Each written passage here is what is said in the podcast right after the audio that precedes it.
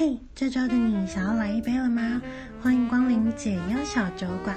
我是这节目的主持人 Claire。这是一个关于自由接案、非典型职涯、生命设计以及男女聊心事的频道。每周三小周末，欢迎你准备好酒和下酒菜，跟我一起度过一个微醺的夜晚哦。那在节目开始之前呢，我们一样要来个开酒仪式。今天呢，我准备的是之前在节目中有喝过的 Sour Three 沙瓦系列。那我之前选的呢是凤梨口味，那这次呢我是选我自己蛮喜欢的水果酒口味水蜜桃，来喝喝看。嗯，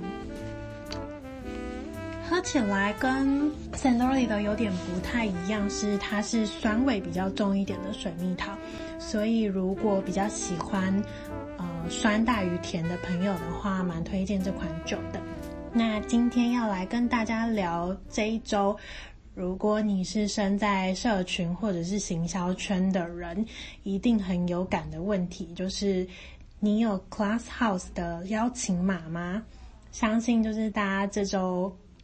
应该多少有听到一点这个问句，然后或者是很多人会。称这个叫做邀请码之乱。那先来介绍一下 Clubhouse，它是一个什么样的东西？它其实呢，呃，在台湾是这这一两周开始很火红的一个语音社群平台。那不过它其实在四呃去年四月的时候就已经开始营运了。那它最一开始的时候呢，是在矽谷。的政商圈爆红，嗯，很多人会觉得它可能会是呃比较即时一点的 podcast，或者是有一种 podcast 直播的概念。那有些人可能也会觉得说，哦，它就是润或外群组开会群聊的一个晋升版，一个更 VIP 的感觉。它会爆红的原因呢？数位时代杂志有做了几个分析。第一点就是因为媒体不断的在报道，那为什么会在这一两周开始大讨论，然后媒体大报道的原因，是因为 Clubhouse 新一轮的融资，它的市值已经达到十亿美元，然后而且他们在。一月二十八号的时候，正式宣布完成了 B 轮的融资。那这个事迹呢，让许多媒体大肆的报道它，也让大家可以更深的去了解到它到底有什么魅力，可以获得投资人的青睐。这样子，再来是一个它进入这个 App 的门槛的一个特性，因为它是需要邀请制的，它不是你去 App Store 就是下载完这个 App，你就可以使用。它是每一个人进入，每一个会员进入都会一样，都会有两个邀请码。但是最近这几天，呃，系统可能有在做一些不同的测试，或者是他们系统有一些 bug，所以其实昨天开始吧，我听到蛮多，就是有些人虽然进去了，但他不一定有邀请码。所以就代表说，这个东西是越来越稀少的一种感觉。那它当然就是不是只靠着那两个邀请码啊，就是如果你进去了之后，你在里面就是你去参与很多房间的聊天啊，甚至你有举手发言，甚至你自己会举办房间的话，就是在系统上他认为你是一个活跃的使用者，或者是也有人说，如果你邀进来的下线他很活跃的话，可能也会让你的活跃积分就是增加这样子。那当系统判别就是你是一个活跃的使用者的时候，它就会不定期的让你有更多邀请码的机会，让你可以带更多朋友进来一起玩这个 app。那再来呢，呃，有邀请码才能进去，这已经是一个跟一般 app 很不一样的点。之外呢，现在目前在里面的呢，有很多名人，甚至是 KOL。呃，举国外的例子来说的话，好了，最近最夯的就是连，呃，特斯拉的创办人马斯克也加进去了。这是一个大家觉得很红、很特别的地方。那如果在台湾的话呢，其实我们今天，呃，我是昨晚收到邀请嘛加入的，然后因为昨晚系统有一点点小宕机，就是很多很多聊天群就会。闪退人啊，或者是网络跑不动啊什么之类的。然后所以呢，我是我虽然昨晚就加入，但我是今天才开始玩。那我今天几乎一整天就是边放让他陪我工作，然后我边听，然后有一些呃比较是闲聊性质的群的话，我如果他们刚好聊到我有兴趣的话题，然后我也可以加入讨论的话，我就会举手，然后看那个主持人要不要。让我成为 speaker 这样子，我就有听到，就是我今天在一个闲聊的群里面，然后就大家就在讨论说，呃，你在 Clubhouse 上面目前遇到最大咖的人是谁？有一些人就有分享说，昨天晚上好像五月天的玛莎有上线，然后就是甚至还有变成 speaker，然后跟大家聊天，然后大家就说他很蛮风趣幽默的。我比较今天有接触到的是，刚好今天下午有开了一个 YouTuber 的群，里面有各类型啊，有一些百万 YouTuber 啊，然后十万订阅的啊，然后甚至就是有一些更小型的 YouTuber。上面今天有看到是像 Splair 啊、艾丽莎莎啊，电商人妻也有在上面，然后志奇七七也有，所以其实目前台湾蛮多社群类。或者是 YouTuber 界的意见领袖，其实都在上面了。然后也有哎、欸，这周你要干嘛的 Ariel。这些原因呢，都是导致说大家疯狂的想要邀请码，然后加入的原因。然后另一个，在台湾大家可能比较没有感，可是在欧美大家可能会比较有感的是，目前其实也在于一个疫情的升温时机点，所以大家会减少外出活动的机会，这样子可以。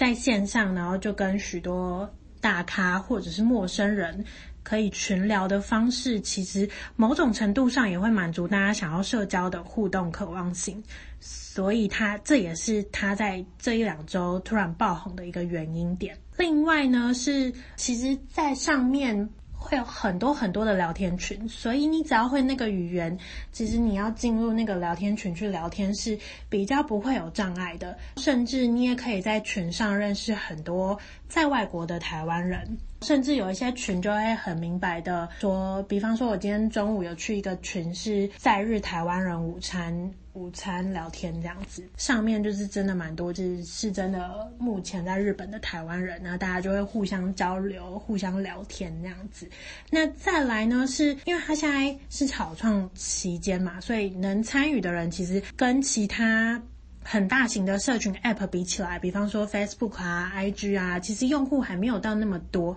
然后再来是它跟 Podcast 比较不一样的是。它不是一个我需要先行录制完，然后甚至我需要剪辑完，我上架，就是比较不是一个那么有企划性质，然后那么有规划性的。它比较是，即使是在上面开讲座，也比较是属于分享型。然后甚至上面有很多人可能是闲聊或者是聊剧，甚至我还有听说过有人在办卡拉 OK 群的，就可能是有伴奏，然后你就想唱的人就去唱这样子。所以它相较于其他可能正在经营的社群来说，他其实压力会比较小，他的他也没有存档这件事情，因为那个那个聊聊天室如果关闭了，你上面讲的所有的音档都会跟着消失，所以他跟他可能跟 FB 啊、IG 直播也比较不一样的。地方在于这里，也因为这样的特性，所以我觉得上面的 KOL，即使他是在讲一些比较知识性或者是较有技术性方面的讲座或者是分享的时候呢，其实也更有一种，呃，我真的是很亲近的在跟这些大咖聊天的感觉。比方说，我今天下午加入了那个 YouTuber 很多的房间，那它其实里面就是有邀每一个 YouTuber 先自我介绍一下，然后或者是聊聊他觉得现在 YouTube 的生态啊，比方说接业配啊、演算法啊，或者是他们做到在不同各领域之中会遇到一些瓶颈。它其实不限于小型 YouTuber 会遇到瓶颈，因为我今天就是刚好进去的时候。有听到艾丽莎莎在分享，她自己因为一开始抓的受众很蛮精准的，就是她那时候有在韩国待过的经验。那刚好三年前左右是台湾处于一个很哈韩的状态，所以呢，她的频道一开始推出就是在介绍很多关于韩国相关的东西。那这样子其实就蛮重市场需求的，所以他其实在一个月的时间内，他就成长到十万 YouTuber。所以对他来说，他其实比较没有经历过他是小型 YouTuber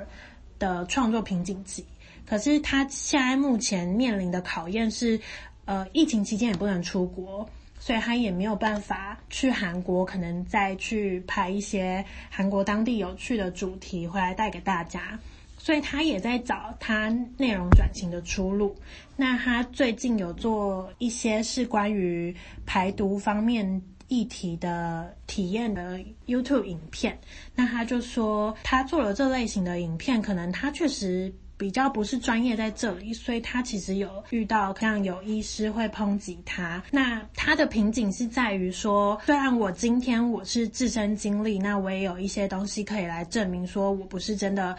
乱讲，我是真的自身有感。但是对于整个领域来说，他虽然是在 YouTube 很有话语权的 KOL，但是这个东西牵扯到专业性医学上的东西的时候，那个医生的话语权反而会比他多。所以这个也是目前他做起来的内容上有遇到一些瓶颈，然后要试着想办法解决的一个地方。你就是听完。这样子的时候，你你会有一种哦，好像我跟这些大咖其实有拉近关系的感觉，因为我们可能平常看太多他们在其他以往的社群上面分享一些光鲜亮丽的事情，或者是我们可能从媒体报道中，我们只能看到这些人成功的一面，可是他们的创作或者是他们在经营社群媒体上，一定也不是那么顺遂。但这些卡关的地方，或者是有一些失败的经验，其实比较少会在现在的社群上去被露出。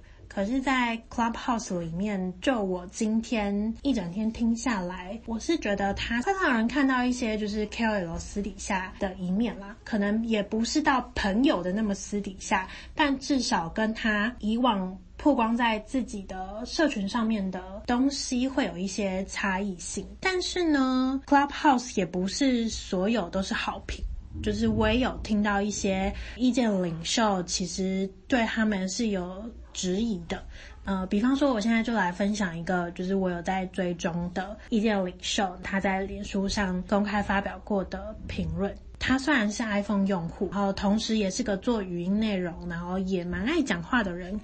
可是他有表明说，他其实对于 Clubhouse 没有太大的兴趣。主要原因是因为他觉得把时间和注意力留给自己会是比较重要的。他觉得文字是吸收最有效率的载体。那我们用讲的，比方说像 Podcast 这种有被气划过的语音内容，已经稀释过了一群了。所以到 Clubhouse 上面，它更能让接收者可以快速的跳转到他想要知道的部分。虽然上面会有一些主题大纲，但是呢，它确实是一个比较以自由聊天为主的社群特性。虽然它现在目前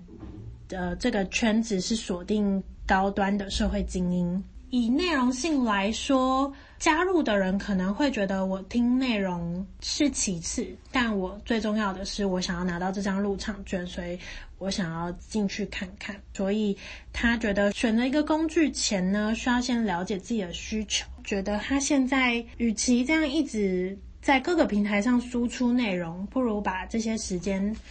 留给自己。但是，是这其实就是看个人需求啦。那我自己今天体验下来的感觉是，我觉得如果你的工作是可以让你放在一旁听的，或者是你其实是像我一样是一个自由接案者，你本身是没有同事的，那它其实是一个很好的工作陪伴。可是如果你想要在上面快速的取得知识，会是一个比较难的方式，因为就算它是讲座主题好了，它其实。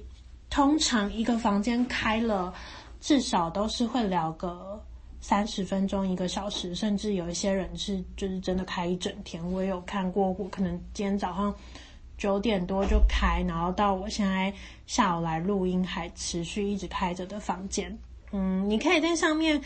快速的遇到很多人，然后听他们讲很多不同领域的观点。他也不是只有那么局限于可能行销社群圈，因为我今天有听到是在讲音乐治疗的啦，或者是在讲教你怎么样去看房地产，然后。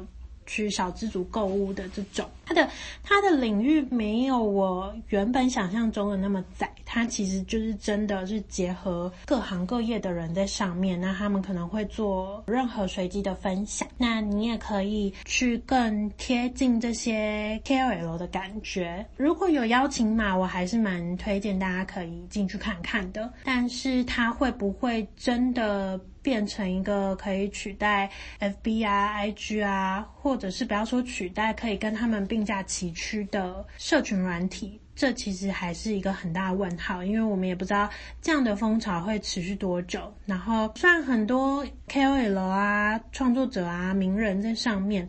可是对于这些人来说，这个软体的持续使用能不能对他有变现效力，也是一个很大的考量点。那目前。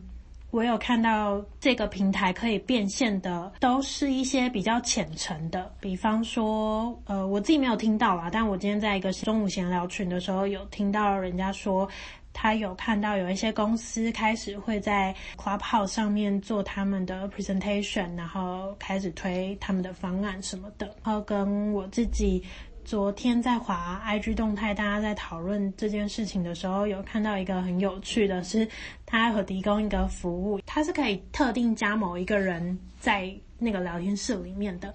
所以呢，我有看到有一个人推一个服务是五分钟的赞美，然后是要收费型的，它有各种不同类型的赞美，比方说是。唱歌型的啊，然后 B-box 型的啊，然后跟就是单纯的赞美，那收费标准都不一样。然后好像是从三百元到一千块吧，我觉得很有趣。但但我不知道是不是真的有有人去买啦。然后还有另外一种就是比较暴力形式的，就是有人直接就在放售这个邀请码，而且价格还不低哦。就是我看到虾皮上有是一个邀请码是要三千台币的。所以，它目前让我看到可以变现的方式是比较浅层的。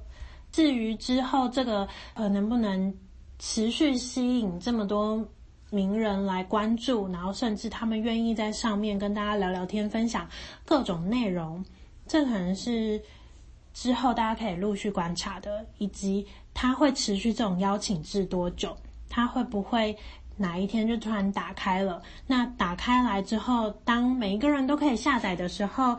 它的特殊性还存在多少？这个可能也是一个后可以陆续观察的点。再来是，他现在用邀请制是已经没有全面开放，没有很多人进来的时候，它的系统其实就有一点点不稳了。就是我昨晚加入嘛，然后昨天晚上。大家都说什么是什么 AV 女优之乱，因为好像有波多野结衣吗？还是谁？反正就是有有日本知名的女优在上面开了一个聊天群，然后就大家就疯狂加入。就哦，他他聊天群的上限是五千人，那个群开了之后，好像就有其他日本人也不知道为什么就突然有蛮多个五千人的群，所以有一些本来。昨天已经有预告说他要在什么时段，然后开一个什么样分享内容的聊聊天房间的的一些 KOL，他们的讯号其实没有到很好，然后甚至我自己，像我自己昨天晚上是我连要登录都跑不太进去，这是昨天晚上嘛，但他到凌晨人没有那么多的时候，系统就慢慢稳定了。可是今天中午可能大家就是。休息时间开始，又有很多人上线的时候呢，又有一点点卡卡的。有一些人一讲话就会被闪退聊天群这样子。对，所以他在系统端其实还是有一定的考验在啦。不过，这有可能是因为他现在用亚洲团队的人很少。